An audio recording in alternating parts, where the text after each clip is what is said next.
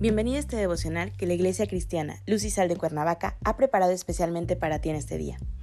Te animo a que prepares tu corazón y dispongas todo lo necesario para escuchar la palabra que nuestro Dios ha preparado especialmente para ti el día de hoy. ¿Listo? Vamos a comenzar.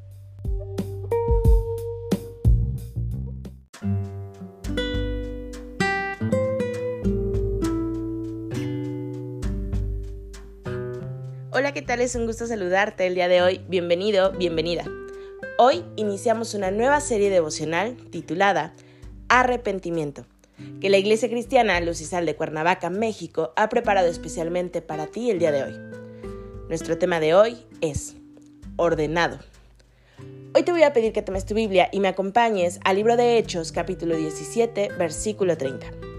La palabra de Dios dice, Pero Dios, habiendo pasado por alto los tiempos de esta ignorancia, ahora manda a todos los hombres en todo lugar que se arrepientan. El término arrepentimiento en la Biblia nos da la idea de un cambio de mente, un cambio de actitud, un cambio de rumbo y estilo de vida. Si se iba por un camino malo, ahora se va por el buen camino y ya no se regresa al antiguo, ya no se da marcha atrás. El arrepentimiento difiere del remordimiento que tenemos por algo que nos cause pesar después de haber cometido una mala acción. El arrepentimiento es el miedo que Dios ha ordenado para proporcionarnos perdón y libertad de nuestros pecados. Los pecados recuerda que hacen separación de Dios y retrasan o detienen nuestro progreso espiritual. El arrepentimiento permite que progresemos y crezcamos espiritualmente de nuevo. Es por ello que Dios lo ordena como un medio por el cual damos la espalda al pecado separándonos del mismo. Dios conoce bien la naturaleza pecaminosa del hombre, pero nos ha dado el arrepentimiento como un medio para poder acceder a su presencia. Y es por el arrepentimiento de pecados y la fe puesta en el Señor Jesucristo, creyendo en que Él hay perdón de pecados después de arrepentirnos. Dios, como Dios de oportunidades, sabiendo de las debilidades del hombre, es que nos da la oportunidad de dar la espalda al pecado y cambiar el rumbo equivocado que teníamos por el nuevo camino que encontramos en Cristo Jesús. Ahora, nuestra vida ya es diferente. Un cambio radical de vida despojándonos y apartándonos del camino del pecado. Así que tenemos entonces que el arrepentimiento consiste en, número uno, reconocer los pecados.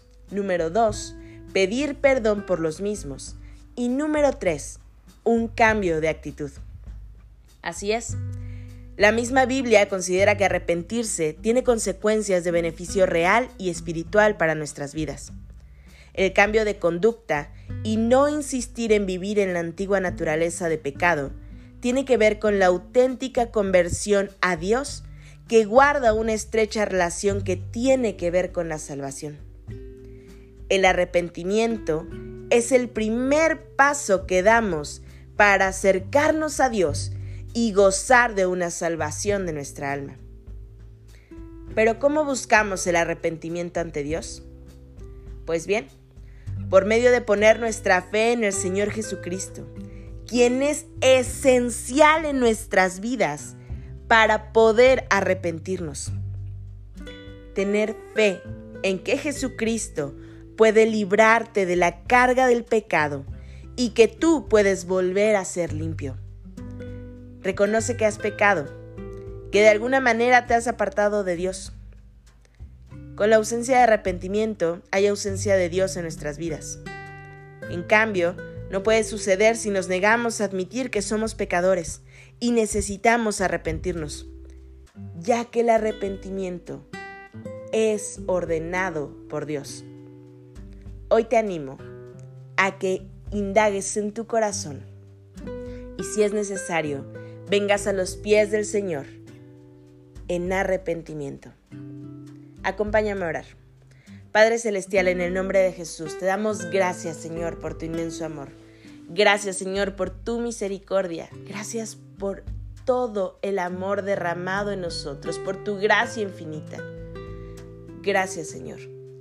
Hoy venimos delante de ti, Señor, con un corazón arrepentido, porque sabemos que hemos fallado contra ti, Señor. Pedimos, Señor, tu perdón, que podamos continuar por ese estrecho sendero, Señor, que nos conduce hacia ti, que sea siempre tu palabra lámpara a nuestros pies y lumbrera nuestro camino. Entregamos este inicio de semana en tus manos, Señor, este día. Pedimos que sea tu bendición y tu presencia acompañándonos en todo momento. En Cristo Jesús oramos.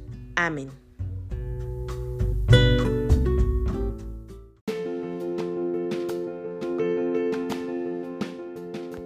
Sido un placer compartir la palabra contigo el día de hoy. Te animo a que no te pierdas ni un solo devocional de esta serie. Te espero aquí el día de mañana. Y recuerda, conecta con Dios.